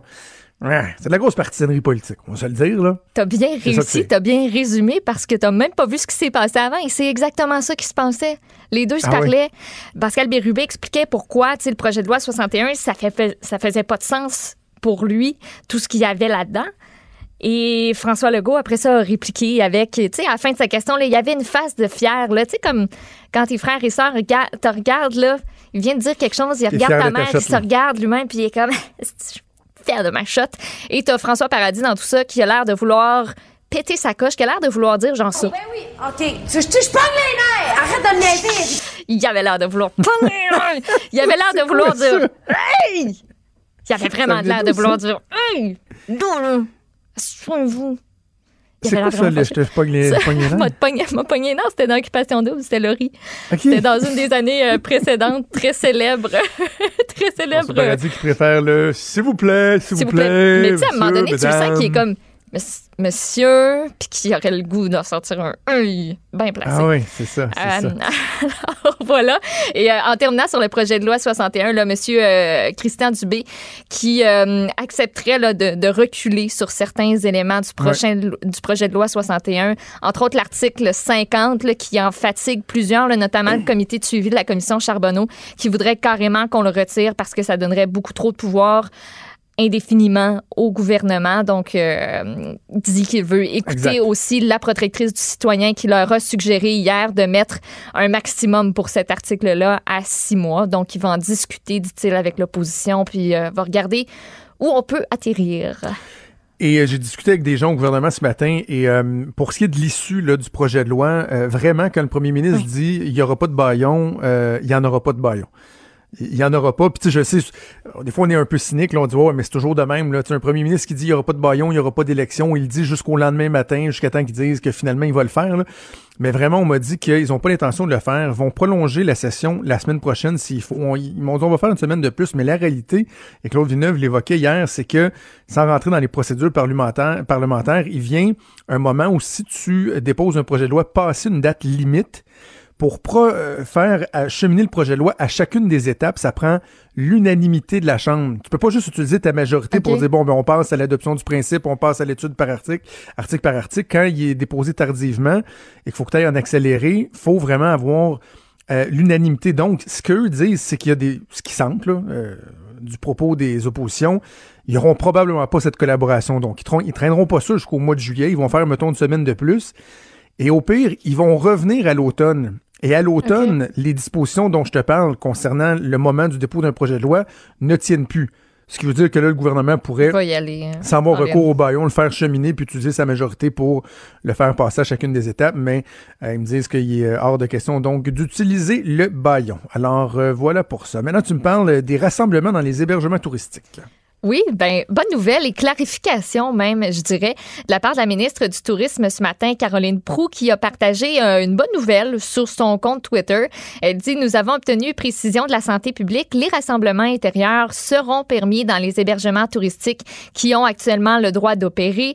Même règles et dates d'entrée en vigueur que les rassemblements intérieurs privés. Il y en a beaucoup qui se demandaient Ben moi, je peux-tu comme réserver avec ma famille, mais tu sais, avoir une autre famille avec nous autres, ça fonctionne-tu? On a-tu le droit, on a-tu pas le droit? Ben, l'annonce en début de semaine là, du gouvernement de permettre les rassemblements intérieurs, je pense que c'est venu sceller, euh, Ben oui. sceller- sceller le sort de tout ça. Donc, à compter du 15 juin, on va pouvoir occuper la même unité locative pour un maximum de 10 personnes, s'assurer de respecter mettons, dans la mesure du possible, le 2 mètres de distance. Euh, ça, c'est dans l'ensemble du Québec, sauf sur le territoire de la communauté métropolitaine de Montréal, Joliette et la ville de l'Épiphanie. Pour ces trois places-là, les rassemblements intérieurs sont permis uniquement à partir du 22 juin. Du 22 juin, oui. Euh, puis, euh, tu sais, ça règle aussi l'affaire là, pour si je suis en couple, mais je reste pas en même place que l'autre personne, est-ce que je peux me réunir dans un chalet? Oui, mais à 2 mètres. Fait que Ouais. c'est ça. OK, c'est bon. De plus en plus, tout ça va, va se préciser. Hey, juste te dire, tu sais, le, Ouais. le tweet que j'ai fait pour, euh, pour présenter euh, Martin Tremblay aux, euh, aux gens là, qui m'invitent à un combat de boxe et qui me traitent Ouais. de, de grosses faces d'esclaves. C'est très drôle parce qu'il y a un des messages que je t'ai lu au début de l'émission en nommant la personne. Je sais pas s'il était à l'écoute, mais je pense qu'il suit Twitter. Et là, cette personne-là vient de me réécrire pour s'excuser du message qu'elle m'a envoyé ce matin, qu'elle n'avait pas aimé l'article, mais qu'elle respectait l'ensemble de mes opinions. Je garde, faut avouer aux trois quarts pardonné. Peut-être qu'il a Ben eu peur de voir sa face partagée sur Twitter avec le courriel haineux qu'il m'avait envoyé. Mais au moins, le gars se rend compte que euh, c'était un peu euh, ridicule. Ben. Hum, OK, revenons sur euh, une nouvelle dont tu as traité Mario Dumont avec Benoît Du- Dutrisac ce matin, une conversation fort intéressante sur la possibilité que la COVID-19 ait été présente beaucoup plus tôt à. Wuhan. Là. Pas, pas à la fin de l'automne, mais plus à la fin de l'été. Oui, c'est euh, des chercheurs de la Harvard Medical School. Dès que tu dis Harvard, là, ça comme ça te met une petite de plus. Euh, ont mené une étude. Ils ont pris des images satellitaires à haute résolution des stationnements des hôpitaux de Wuhan. Justement, un matin, Mario puis Benoît se disaient, ben, ils ont-tu obtenu ça légalement? On sait pas Ouais, trop. comment ouais, ça, c'est, ça reste à voir, mais ça leur a permis d'analyser, entre autres, le trafic à l'extérieur des hôpitaux. On a pris ces données-là, on a croisé ça avec des recherches sur Internet qui concernaient des symptômes de la COVID, comme la toux, la diarrhée aussi. Euh, et les auteurs de la recherche ont comparé ça avec d'autres données à l'automne 2018 pour la même période. Et on découvre qu'il y a hausse de la fréquentation des hôpitaux euh, à ces, à ces moments-là où il y avait plus de gens dans les stationnements et plus de recherches par rapport à des symptômes de la COVID. Il y a plusieurs voix qui s'élèvent pour remettre en question la fiabilité de ces données-là. Euh, les auteurs de l'étude reconnaissent aussi qu'ils ne sont pas en mesure de confirmer que tout ça, c'est directement lié au coronavirus, mais euh, ça donne quelques, quelques indications. Absolument. Ça va servir d'argument pour bien des gens, dont le président américain qui va continuer euh, à blâmer la Chine pour Évidemment, la la Chine pandémie mondiale. Voilà, voilà. Merci Maud. On s'arrête quelques secondes et on revient. Vous écoutez Franchement dit. On a parlé en début euh, d'émission, donc euh, la chronique que j'ai euh, publiée ce matin dans le journal La Grande Conspiration sur le fait qu'on doit parler, on doit démasquer les gens qui se cachent derrière un mouvement qui semble en apparence être euh, légitime avec Maître Guy Bertrand qui va devant les, les tribunaux. C'est important de dire qui se cache derrière ça. Euh, notre collègue Catherine Lamontagne le fait également dans, dans un article journalistique euh, dans le journal. Et euh, parmi les gens qui ont relayé ma chronique, je voyais le chef du Bloc québécois et François Blanchette qui disait qu'il fallait considérer les risques de dérive, inviter les gens à lire le texte. Il disait adhérer à de telles thèses est un réel danger pour la société et la santé publique, même si l'esprit critique demeure de mise et les gouvernements imparfaits. Je trouvais le propos assurément pertinent. J'avais envie d'en discuter avec lui, puis tiens, d'en profiter pour parler de ce qui se passe du côté euh, d'Ottawa, notamment avec euh, le- les questions entourant le renouvellement de la PCU. Alors, on rejoint en ligne le chef du Bloc québécois, et François Blanchette. Monsieur Blanchette, bonjour. Bien bonjour, M. Trudeau. Vous êtes un, un vous êtes un chef de parti politique, mais vous êtes un, un observateur de, de, de l'actualité depuis bon bon nombre euh, d'années. Euh, ça vous inquiète vous de voir des mouvements comme ça qui prennent de l'ampleur où des gens vont parler de, de conspiration mondiale, d'ordre, euh, de nouvel ordre mondial, de, de, de volonté d'implanter des vaccins avec des puces électroniques et tout ça? C'est inquiétant de voir qu'il y a de plus en plus de gens qui adhèrent à ça. hein. Je, je, je- cette espèce d'histoire qui veut que, en résumé, là, je ne suis suis pas un expert là-dedans, que Bill Gates ait, ait créé le virus et que dans le virus, il y a une chip électronique qui va nous faire, puis probablement qu'il y a une complicité avec des gens qui mettent le mot OMS. Il faudrait lui demander s'ils sont vraiment certains de comprendre ce qu'est l'OMS. Même chose pour l'ONU. Et l'ONU étant bien sûr un accessoire de Justin Trudeau et vice-versa. Malheureusement, même si on veut avoir l'esprit critique, l'information doit précéder l'opinion. C'est un raccourci qu'on ne peut pas faire. On ne peut pas passer de ne pas connaître minimalement un sujet puis d'exprimer des opinions parce que ça rend vulnérable face à des gens qui décident de se payer une ride. De dire, hey, on va, on va, on va exprimer. Peut-être qu'ils se croient eux autres mêmes, puis, puis je, je, je respecte ça. Il y a un certain nombre de conspirationnistes qui, au mépris du journalisme, puis les journalistes sont fondamentalement des gens de bonne foi, imparfaits comme les politiciens, les Mhm, commentateurs et les animateurs de radio, surtout les animateurs de radio. Mais euh, Les pires, c'est ceux qui le sont le animateurs de radio et commentateurs. Commenta- de commentateurs, c'est les pires. Pires. mais bon, c'est tous les anciens commentateurs, faut pas leur parler. mais euh, outre ça, euh, la science et le journalisme de qualité, après le le creux, le- le- l'essentiel de cette pandémie-là. Moi, j'ai très hâte. Ça va être fascinant de voir les publications, les livres qui vont sortir, puis les recherches qui vont sortir sur qu'est-ce qui s'est vraiment passé de telle manière. Le processus décisionnel, c'était quoi? Parce que la- l'humanité organisée a été jetée complètement en dehors de ses ornières habituelles, puis au meilleur de leur capacité, présumément plus souvent de bonne foi qu'autrement, il y a des décisions qui ont été prises. Il y a un petit nombre de personnes qu'on dise n'importe quoi. Ils vont continuer à dire que c'est une conspiration puis que nous sommes tous, écoute, probablement que je suis un complice de Justin Trudeau là. Mais il y a bien bien des gens parmi ceux qui les écoutent qui peuvent encore être sensibilisés au fait que en prenant un ou deux pas de recul, ils vont peut-être se faire une opinion différente. Et parmi ceux qui soutiennent ou qui encouragent ou qui propagent les idées conspirationnistes, ben il y a forcément des gens qui disent moi le masque je mets pas ça puis je lave pas plus mes mains qu'avant puis je donc forcément contribue il y a bien des manières de contribuer à ne pas ralentir la pandémie, mais eux le font comme ça. Et, et c'est déplorable parce que c'est parce qu'ils ont acheter, adhérer à des idées qui ne sont fondées ni sur la connaissance ni sur la science. Est-ce qu'on doit euh, est-ce qu'on doit euh, surveiller ces gens-là? Puis quand je parle de surveillance, je parle pas de surveillance policière, là, puis de, d'infiltration ou quoi que ce soit, mais de les garder. trop tard. Non, non, non, mais c'est pas grave. ils, peuvent, ils peuvent jouer une partie du tape, mais je le, je le précise que c'est pas nécessairement ce dont je parle. Mais la raison pour laquelle j'ai insisté, moi, pour écrire là-dessus ce matin, c'est qu'à un moment donné, on les a euh, peut-être un peu marginalisés, euh, des gens qui trouvaient ça un peu risible, mais en même temps, on regarde euh, la, la, même la violence dans leurs propos, les symboles qu'ils utilisent. J'en parle ce matin dans le journal, un loco avec un archange, avec un épée qui est en train de poignarder un serpent qui représente quoi, dans le fond, le pouvoir public, l'État. Euh, est-ce que est-ce qu'on doit s'inquiéter de ça? Est-ce qu'on doit leur, accorder un peu plus d'attention là, pour être sûr qu'on n'échappe à rien? Moi, je pense que nous sommes les soi-disant prétendus élites autoproclamées depuis un bon moment, des années et des années. Les gens un peu à la droite du centre et un peu à la gauche du centre, qui représentent l'essentiel de l'appareil politique, ont perdu la confiance d'un certain nombre de gens. Mhm. Ces gens-là ont dit, moi, je crois plus au système, je crois plus aux politiciens, je crois plus à rien, et se sont développés un récit, un narratif à eux. Je pense que l'existence de ces gens-là était cruciale dans l'élection d'un président anti-système aux États-Unis.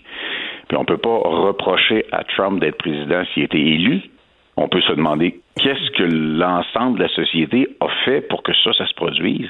Quand est-ce que les gens ont dit, moi, je n'ai plus confiance aux journalistes, je n'ai plus confiance aux politiciens, je n'ai plus confiance aux institutions, je veux posséder un arme, je veux, à quel moment est-ce qu'on a échappé la confiance des gens alors que notre travail est impossible sans la confiance des gens?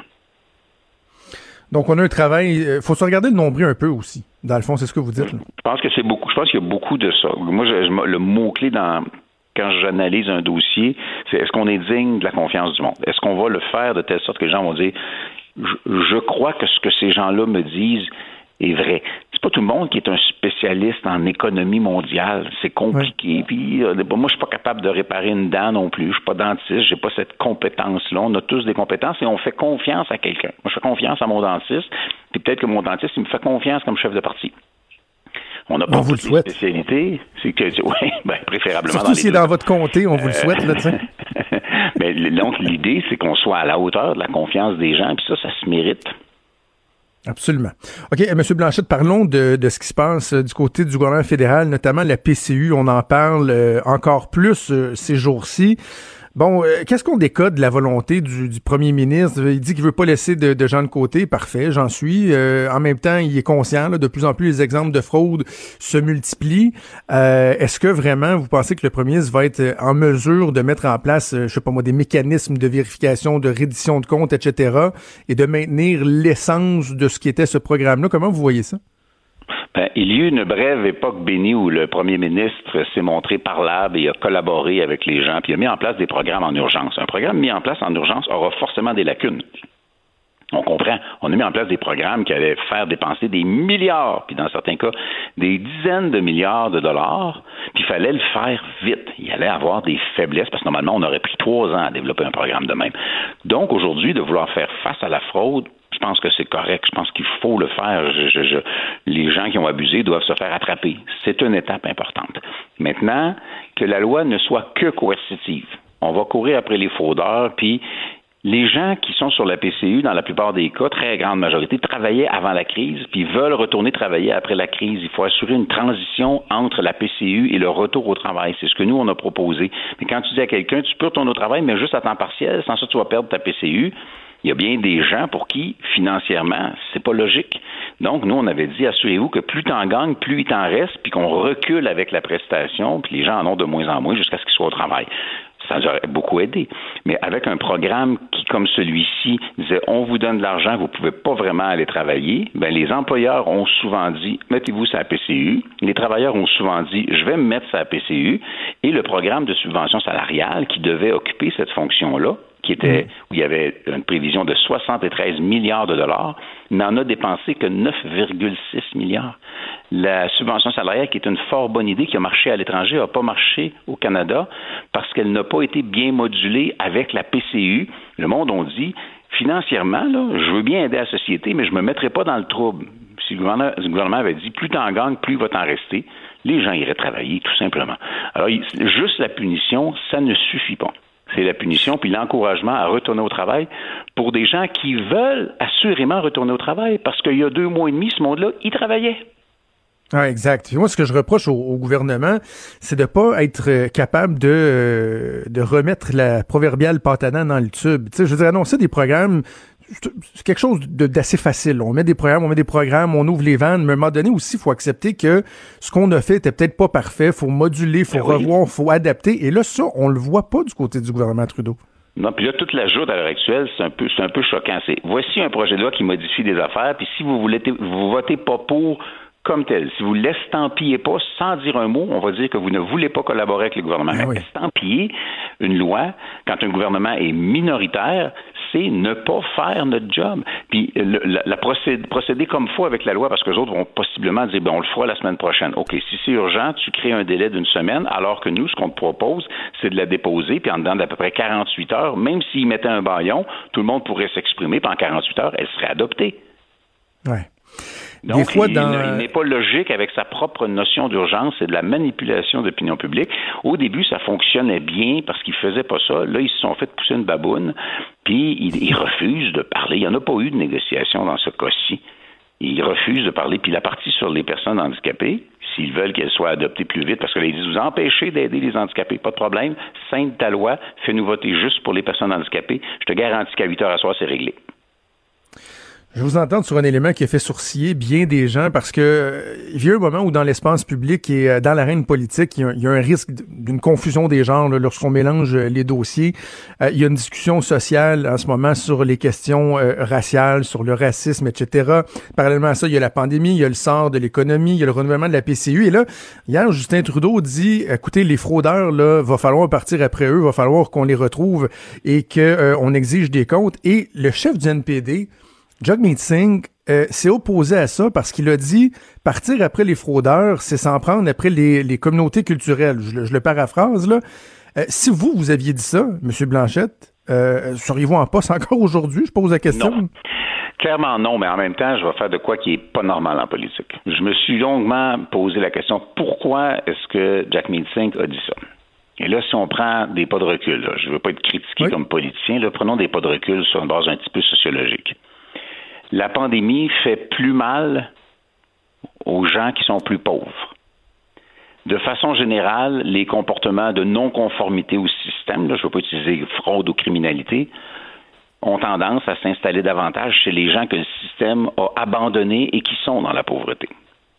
Et il y a notoirement, à certaines occasions, une fréquence plus élevée de certaines communautés. Puis c'est pas juste, c'est pas une question d'être noir ou autochtone là dans les milieux plus pauvres. Et je pense que c'est à ça. Les milieux plus pauvres sont peut-être des milieux plus vulnérables qui ont plus de chances d'avoir adopté des comportements de bonne foi ou de mauvaise foi. C'est ce que je vois, là. C'est ce que je vois dans l'affirmation de Jack Singh. Maintenant, ça a été exprimé avec une extrême maladresse qui suggérait, et c'est pas ce qu'il veut dire, c'est sûr que c'est pas ça qu'il veut dire, qui suggérait que, en allant contre les fraudeurs, on allait aller davantage contre les groupes dits racisés. C'est un mhm. raccourci qui n'est pas sociologique dans sa formulation. Donc, je pense que je comprends ce qu'il voulait dire. Je suis pas sûr que je suis d'accord, mais je pense que je comprends qu'est-ce qu'il voulait dire. Je pense que la pandémie a fait davantage de de créer davantage de détresse dans les milieux les plus pauvres de la société. Chaque crise a tendance à faire plus mal aux milieux les plus pauvres de la société. Donc, lui a dit peut-être qu'il y a davantage de gens qui ont essayé de contourner le système dans la détresse que ceux qui ne sont pas dans la détresse. Et, je, j'ajoute à votre propos parce que on en a parlé avec un sociologue euh, la semaine dernière, Frédéric euh, Boiron, sur lorsqu'on mentionne ça, parce qu'il y a des gens qui peuvent euh, faire le saut, dire ah ben là, mais attention, là, vous êtes en train de dire que lorsqu'on parle de pauvreté, de criminalité, qu'il y a une plus grande représentation chez les communautés culturelles. Précisons, puis je, je, suis certain que vous adhérez à ce que je vais dire, là, M. Blanchette, le fait de dire ça, ce n'est pas de porter un jugement sur des, par exemple, des prédispositions des gens des communautés culturelles euh, à être davantage criminalisés. C'est qu'il y a des phénomènes de société. Certains, parlent, certains parleront justement des problèmes d'exclusion, de, de, de, racisme, qu'ils soient systémiques ou non. Ça là. ramènerait au, au, racisme au nombre de personnes des communautés dans les institutions euh, carcérales. Il y a beaucoup de questions qui seraient liées à ça. Euh, il y a des choses qu'un qu'un sociologue peut dire qu'un politicien peut difficilement dire. Voilà. Voilà. Ben, C'était c'était très intéressant, très éclairant. Et François Blanchet, merci d'avoir pris le temps de nous parler. Un plaisir, comme toujours. Merci, au revoir.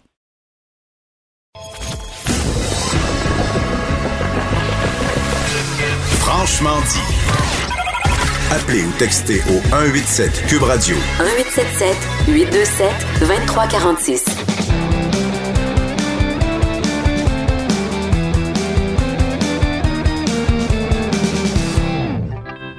Chronique disque dur avec Stéphane Plante. Bon mercredi, Stéphane.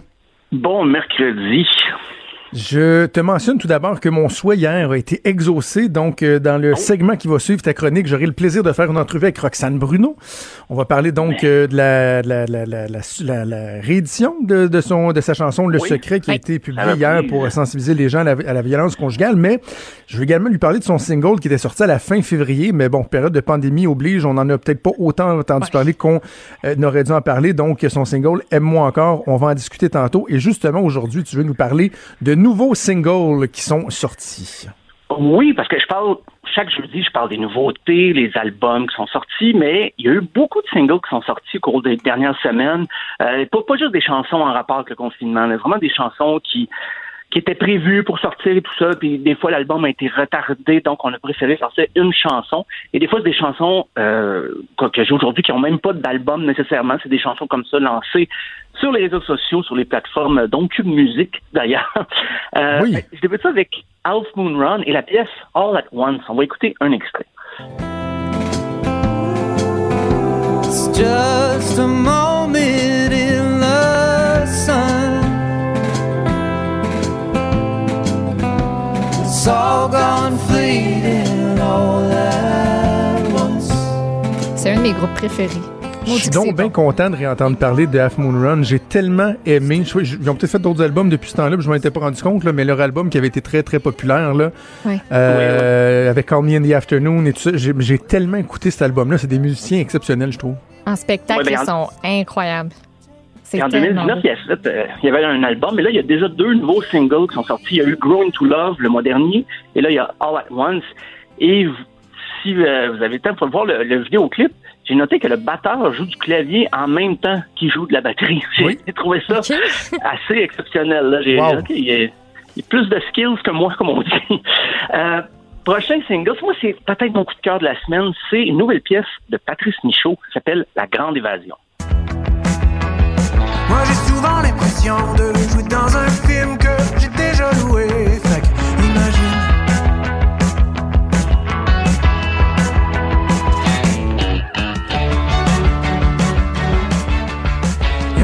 Fun. Ça fait la Ça rend toujours de bonne humeur du Patrice Michaud, on dirait. Ouais. Hein? c'est un peu plus up tempo, moins folk que ce qu'il fait habituellement. Euh, et d'ailleurs, vous pourrez lire mon entrevue demain avec Patrice Michaud, euh, qui blog en passant, mais on a parlé justement de cette chanson-là, entre autres. Et puis, euh, il y a ben, aussi son clip, c'est un clip tout en animation, euh, qui évoque ben, déjà la grande évasion. C'est un clin d'œil au film avec Steve McQueen, sorti en 63, mais le vidéoclip évoque aussi des films des années 60. Euh, il s'est beaucoup amusé. C'est une chanson, justement, pour exprimer là, son, comment dire, il a le goût, il a hâte d'avoir ses, libertés, puis faire ce qu'il veut, puis sortir de chez lui, puis s'évader. Euh, Lui-même qualifie sa, chanson comme un condensé de l'art de la fugue. Il a, a hâte de fuguer, de sortir de chez eux. Et je comprends. Et j'aime le petit côté punk new wave aussi là, qui est, que je trouve intéressant, même s'il y a des violons, l'orchestration, mais la basse assez rythmée. Euh, je ne sais pas s'il va emprunter cette avenue-là, peut-être un peu plus pour le prochain album, mais tout ce que je sais, euh, petit scope, l'album, ce sera pas en 2020. Donc, euh, on va patienter. Mais il va y avoir d'autres pièces, par contre, comme ça, à la pièce, justement, des chansons qui vont sortir ici et là. Euh, la, pro- la prochaine pièce, c'est justement l'extrait d'un album prévu pour le 26 juin maintenant. C'est Claude Pelgag et sa chanson La Maison Jaune. Je ne regardais pas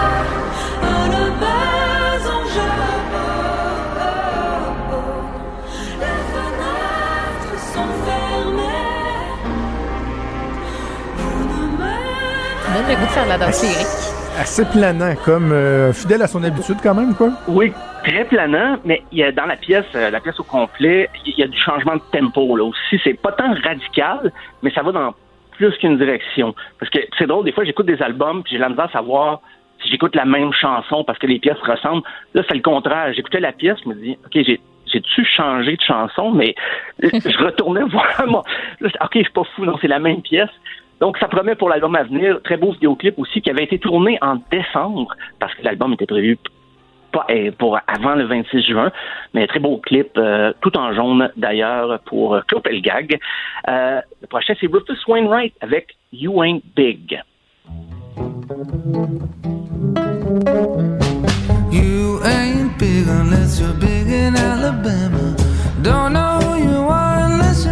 In Wichita. Gotta get back to Kansas, or at least Southern North.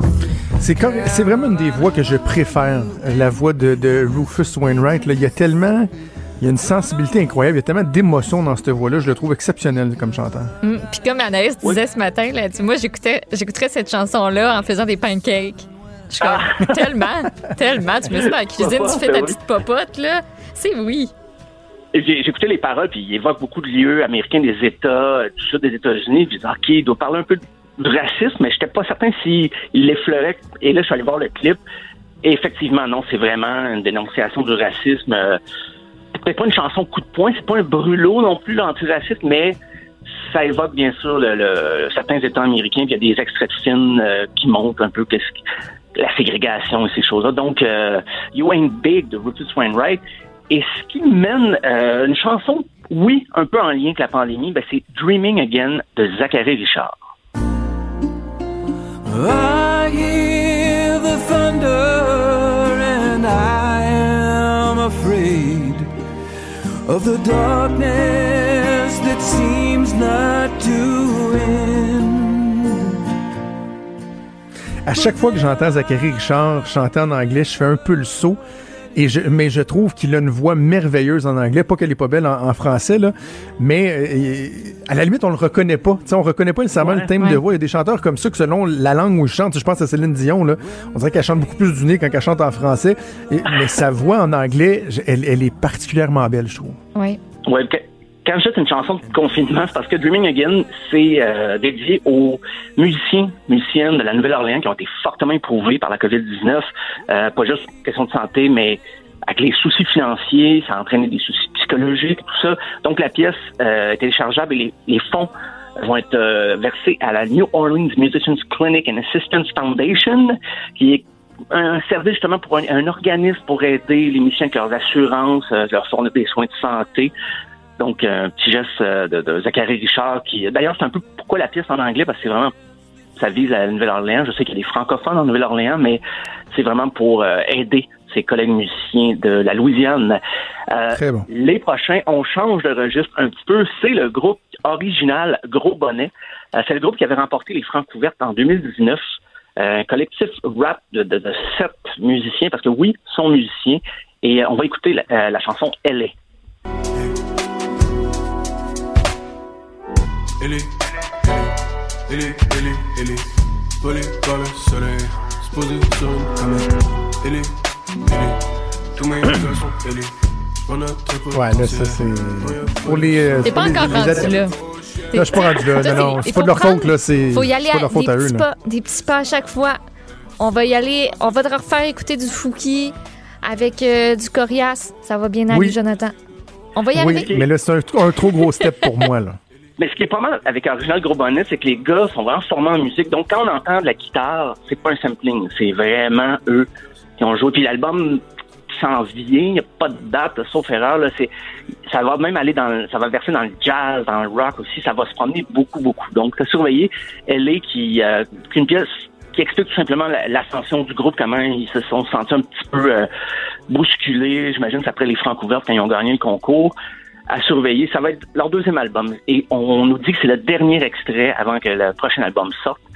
Euh, J'imagine que c'est peut-être à l'automne. Euh, les prochains, là, là je pousse la note un peu euh, avec Lost Fingers, OK? Qui ont sorti deux singles. Mais je vais, je vais faire jouer trois extraits, tu vas comprendre pourquoi. Le groupe a tenté de reproduire un espèce de combat des clips, là, comme il y avait à Musique Plus. euh, Oui, j'ai vu ça. Fin 80-90, mais là, c'est un combat en deux genres musicaux des années 90. C'est ça le concept. Donc, le grunge, une version grunge de Lost Fingers, affrontent une version dance de Lost Fingers. Et vous pouvez voter à même leur site web. Et ils ont sorti justement un mini-album, ben, ben, un EP, deux chansons, qui s'appelle Versus 2. Et le premier extrait, c'est Lithium de Nirvana, mais avec la sauce Lost Fingers. But I don't care. I'm so horny, but that's okay. My will is good.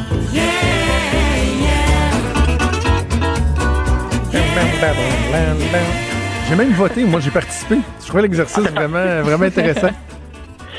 Et pour affronter, entre guillemets, parce que c'est quand même assez, ça se veut amical, j'imagine, euh, c'est la pièce Suavemente qui était de Elvis Crespo en 99.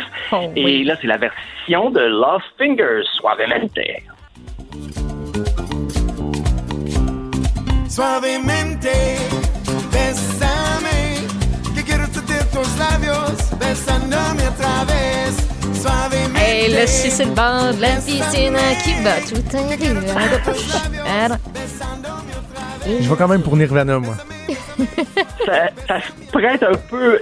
Suavemente, on est moins surpris un peu avec le même s'il y avait des, des- du beat là, pro- programmé sur la première version, mais là on dirait que ça va de soi, la pièce ça aurait pu être écrite comme ça dès le départ et puis ça n'aurait pas été surprenant. Mais c'est ça, le, le EP, le mini-album euh, s'appelle Versus 2, c'est donc dire qu'il y a un Versus 1. Et sur ce Versus 1 qui est sorti au début mai, euh, il y a Even Flow de Pearl Jam. Ah oui, je qui sais. va représenter le grand. On va écouter d'ailleurs un extrait de cette version de Pearl Jam.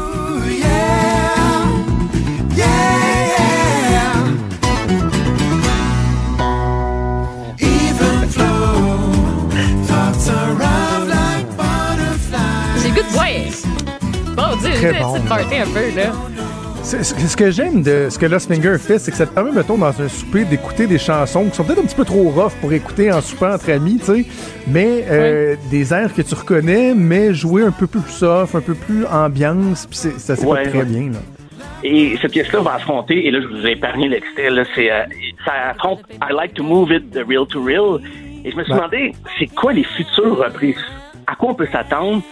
Je me suis dit peut-être Today, Smashing Pumpkins contre Gonna Make You Sweat, Everybody Dance Now de CNC Music Factory. Ou j'ai pensé peut-être Black Hole Sun de Soundgarden contre What Is Love de Hathaway. C'était, on va surveiller ça de près, ce, ce concours de, de- j'imagine que ça va se retrouver sur une compilation plus tard, mais pour le moment, c'est des singles à, ça a l'air d'être chaque mois. Donc deux singles reprises des années 90 de genres complètement différents par The Lost Fingers.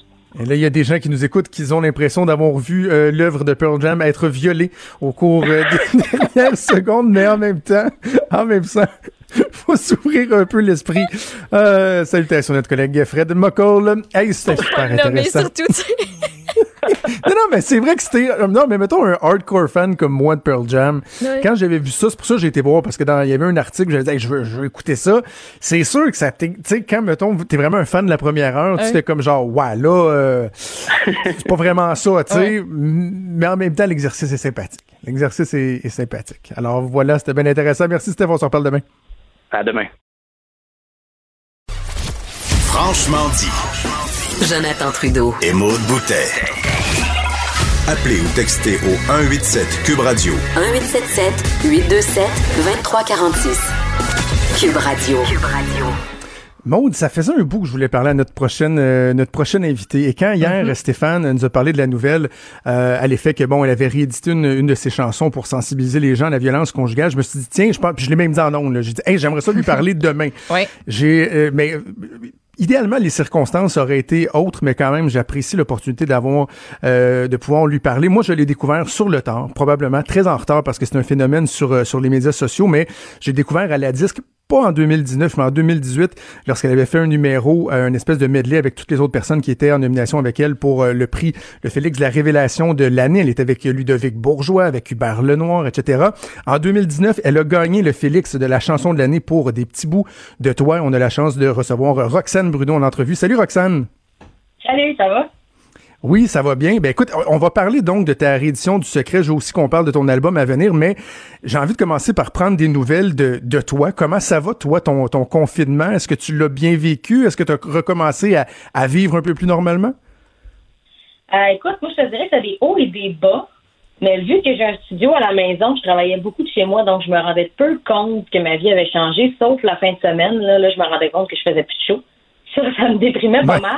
Mais euh, ouais, j'ai recommencé à vivre. euh, écoute, j'ai recommencé à vivre. Je me lave les mains chaque fois que je sors dehors, puis je mets un masque. Puis, euh, mais euh, je, je, m'empêche plus de voir mes amis. Je respecte le 2 mètres. Je fais tout ce qu'on me dit de faire, mais j'essaie de, de vivre. Là. OK. Par le passé, surtout sur des, vidéos et tout ça, tu as souvent parlé et partagé avec les gens tes, tes angoisses existentielles et tout ça.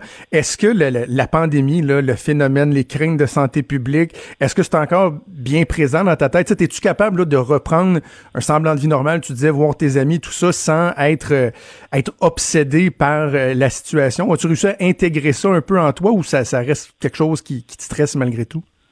Ben écoute, j'aime bien la zone grise, là. Je veux dire, je prends pas de risques, mais je veux pas non plus euh, en faire une maladie tout le temps, d'être toujours stressé pour tout. Sauf que, comme je te dis, je respecte ce qu'on me demande. Là. Je veux dire, la santé publique veut qu'on se lave les mains à chaque fois qu'on rentre dans un endroit public, je le fais. Je mets mon masque quand je vais magasiner, quand je vais faire l'épicerie.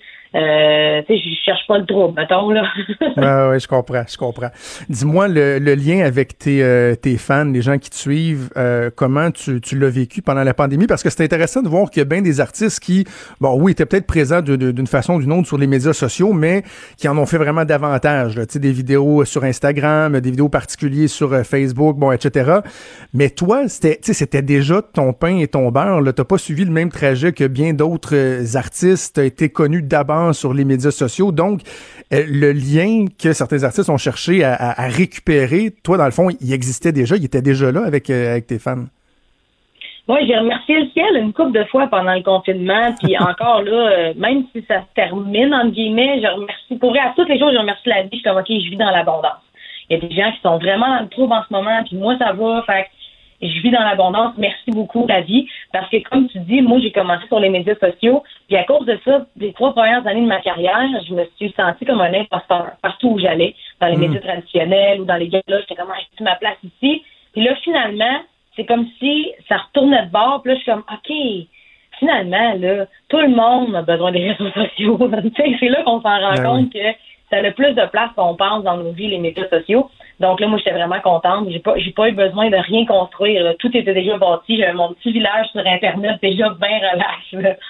Ben oui, ben oui. Est-ce que tu t'es senti une, responsabilité par rapport aux gens? Parce qu'on a vu, bon, euh, les gouvernements, les autorités interpeller euh, les influenceurs, les, les artistes, surtout ceux qui ont une voix auprès d'un public euh, plus jeune que les, les médias traditionnels ou que les politiciens ont de la misère à rejoindre. Est-ce que tu t'es senti une, une responsabilité de sensibiliser les, les gens qui te suivaient? Puis comment tu vivais avec ce, ce poids-là si tu te le mettais sur les épaules?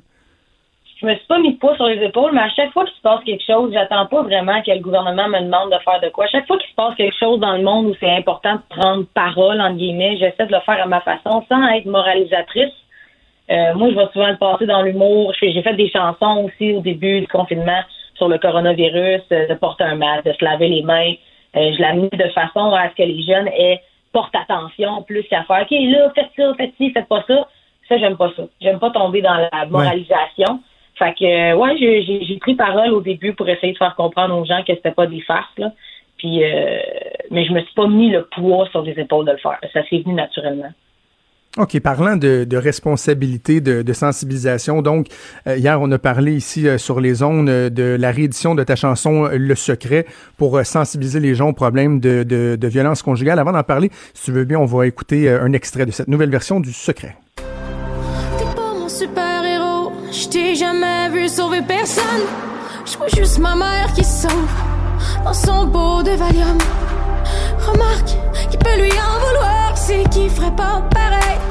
Deux, trois pilules, puis quelque chose Roxane, faut que je te confie quelque chose. Lorsque je disais que je t'avais découvert en, en 2018, et euh, après ça, je m'étais vraiment beaucoup intéressé au, au phénomène que tu étais. J'ai écouté tes chansons comme ça se peut pas, et je me, je me souviens encore, Roxane, la première fois que j'ai écouté Le Secret, j'étais allé voir ma, ma blonde dans la cuisine, j'avais dit, hey, faut que tu écoutes cette chanson-là, parce que non seulement la chanson est bonne, mais les paroles, euh, les paroles, ils, ils font mal, là. ils viennent, ils viennent chercher les gens.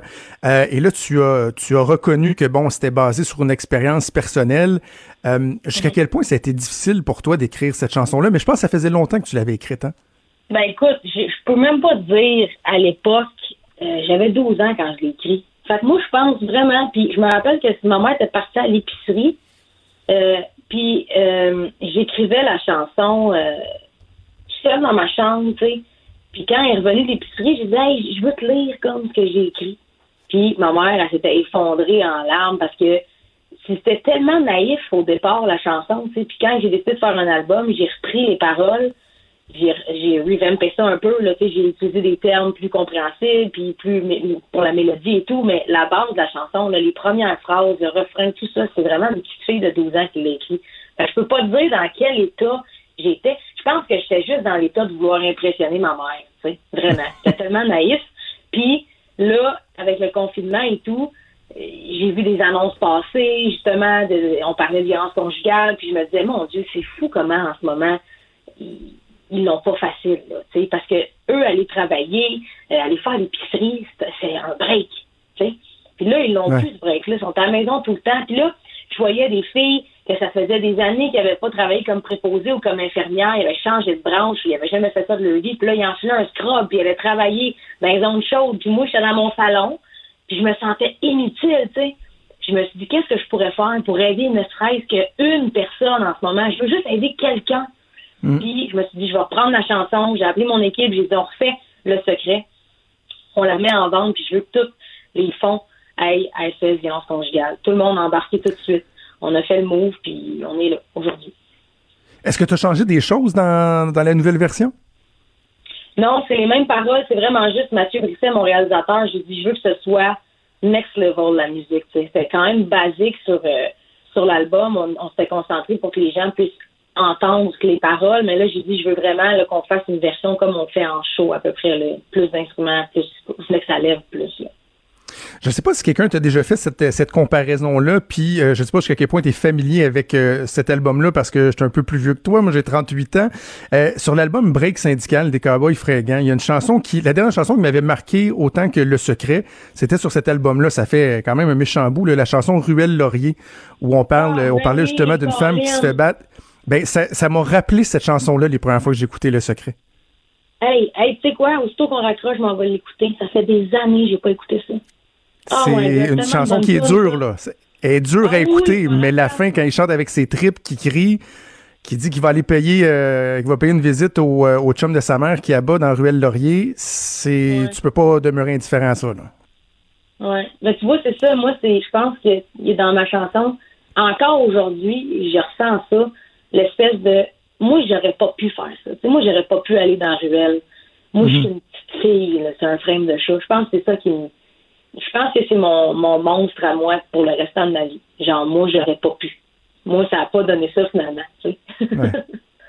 En tout cas, le message, je pense qu'on pense, euh, Roxane, puis, ben, en fait, le, message que tu penses, et, et je joins ma voix, c'est que il faut que les gens, euh, faut que les gens euh, consultent, faut que les gens dénoncent. Moi, l'aspect qui, me fait peur depuis le début de la, pandémie, c'est que, on sait que la, situation problématique de bien des ménages, bien des familles, euh, amène un risque accru de violence, mais le problème, ça s'applique aussi aux, enfants victimes de maltraitance, c'est que les gens qui normalement voient étaient témoins d'éléments puis qui peuvent tu sais lever un flag appeler quelqu'un puis la, la police la DPJ euh, peu importe là ces gens-là ils voient pas parce que ça se passe entre quatre murs des gens qui sortent pas donc je pense que le message qu'on peut passer c'est n'hésitez pas à, à dénoncer à aller chercher de l'aide si vous avez des doutes sur des gens autour de vous, vous savez qu'il y avait des antécédents, tu sais, lâchez donc un coup de fil, tu sais, vérifiez donc comment ça se Ouais. passe, si ça va bien à la maison.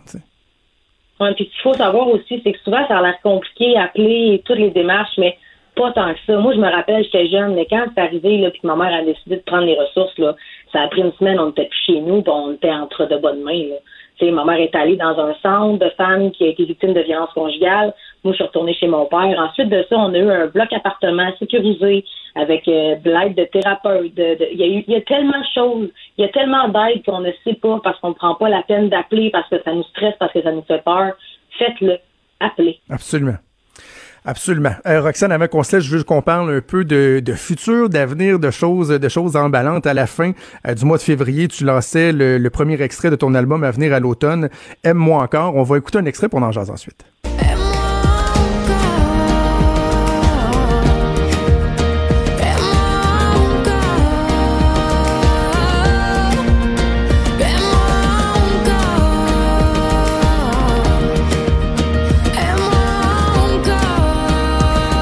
J'ai envie de te demander, quand tu lances euh, l'extrait, j'imagine il y a une nervosité, tu sais, c'est le deuxième, euh, deuxième album, euh, le premier a tellement été bien reçu, et là, deux, deux semaines après, à peu près, tu vois, la pandémie arrivée, le confinement, la crise mondiale, jusqu'à quel point t'as as sacré intérieurement ou extérieurement?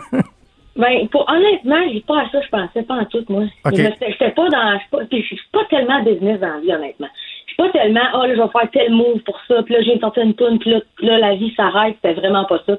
Moi, j'étais plus, ma blonde est asthmatique, dernier degré, si elle pogne, elle meurt. Tu sais, moi, c'était ça, mon gros concern, ouais, ok. plus que je viens de sortir une toune, mais, euh, je suis contente parce qu'elle spin, puis oui, c'est un stress. Quand je l'ai sorti la première fois, euh, ils l'ont fait jouer à C'est quoi, j'étais là avec eux, puis je me suis effondrée en larmes dans le studio, tu sais, parce que tout, tout venait de tomber. C'était comme si je venais d'accoucher, là, tu sais.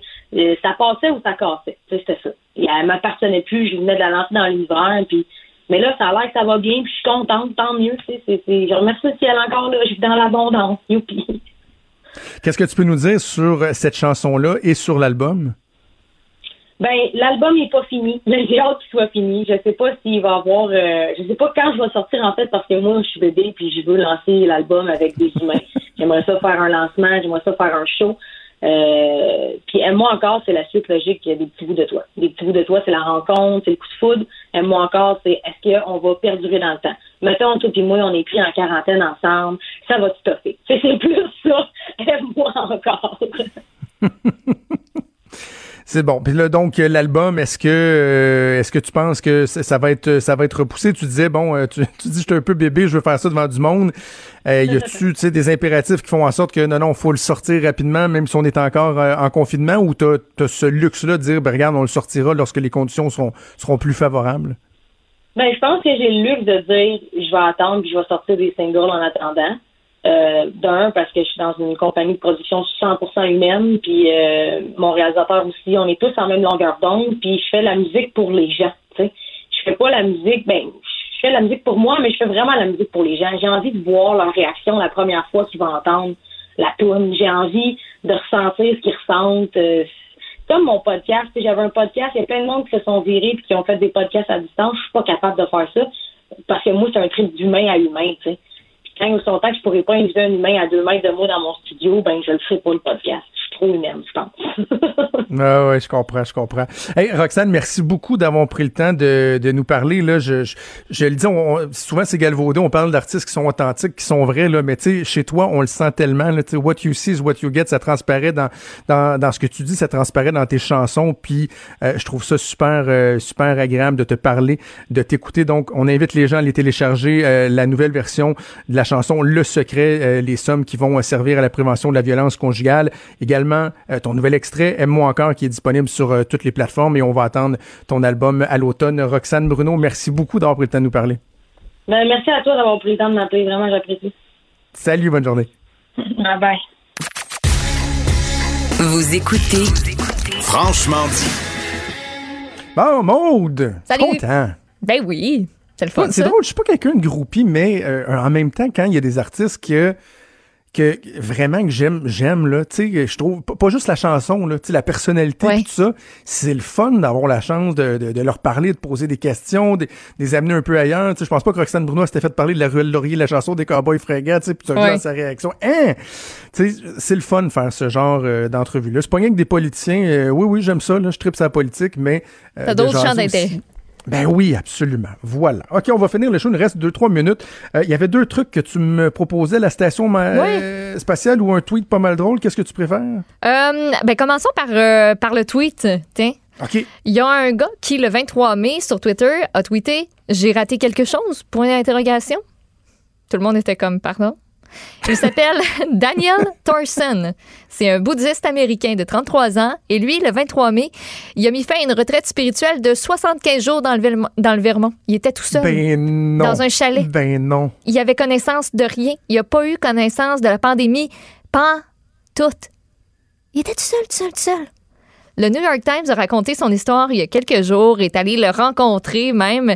Et euh, lui, à un moment donné, dit ben, Je me suis rendu dans un supermarché juste avoir- après avoir quitté ma cabane. Je voulais du contact humain. Et euh, il dit À ma grande surprise, les clients m'évitaient.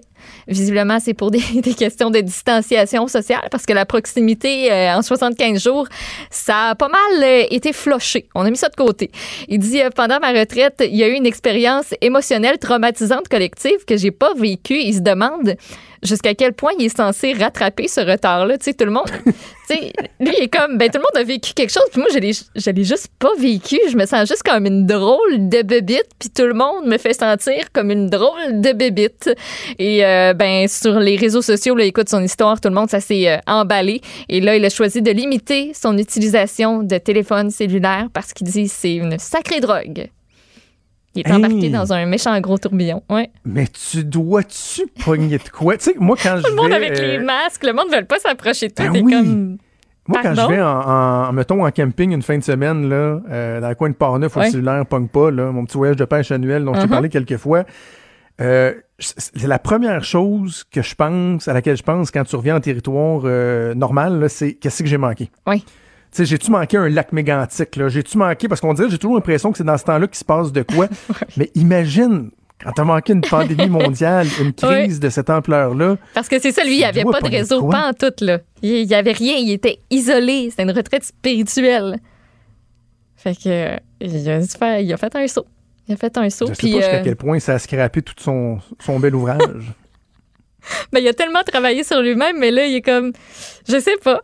Mais il a travaillé sur lui-même. Il doit être équipé un peu. Il doit être très zen. Ça, c'est sûr et certain. C'est comme quand tu vas dans un spa, mettons, là. Ouais. Ça m'est déjà arrivé, là, surtout quand tu as des enfants. Là, tu vas dans un spa, tu reviens, mettons, tu es super relax. bien, là. là. Et là, je sais pas, tu as une boîte à lever, tes enfants, nanana, puis là, au bout d'une Ouais. demi-heure, tu te coinces de quoi t'as mal.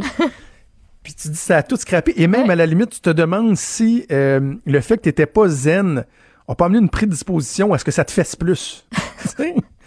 Ouais, je comprends. Ouais, ouais. Tu sais, si t'as déjà mal partout, puis tu te coinces de quoi, c'est comme ah, quelque Ah, chose de plus. tu sais, Mais quand en plus, t'es comme tout. Ah, Ouais, ça est fait, belle. ça fait suer. wow, ça. quelle histoire, euh, quelle histoire fascinante. Euh, merci, Maud. C'est pas mal déjà tout le temps qu'on avait. Euh, un gros merci à la Toutosphère. Il y a des gens qui m'écrivent pour me dire qu'il y a beaucoup de monde qui voudrait être dans mon coin sur le ring. Avec ce bizarre de personnage qui me propose de, Ouais. un combat de boxe, non, ça arrivera pas. Là. Euh, je je Oh. n'irai pas me battre. Tu peux pas Mais faire comme euh, Justin Trudeau. Oui, ben c'est ça, il y en a qui me disent ça. Que euh, Trudeau, lui, s'est déjà battu. Pourquoi moi, je le ferais pas?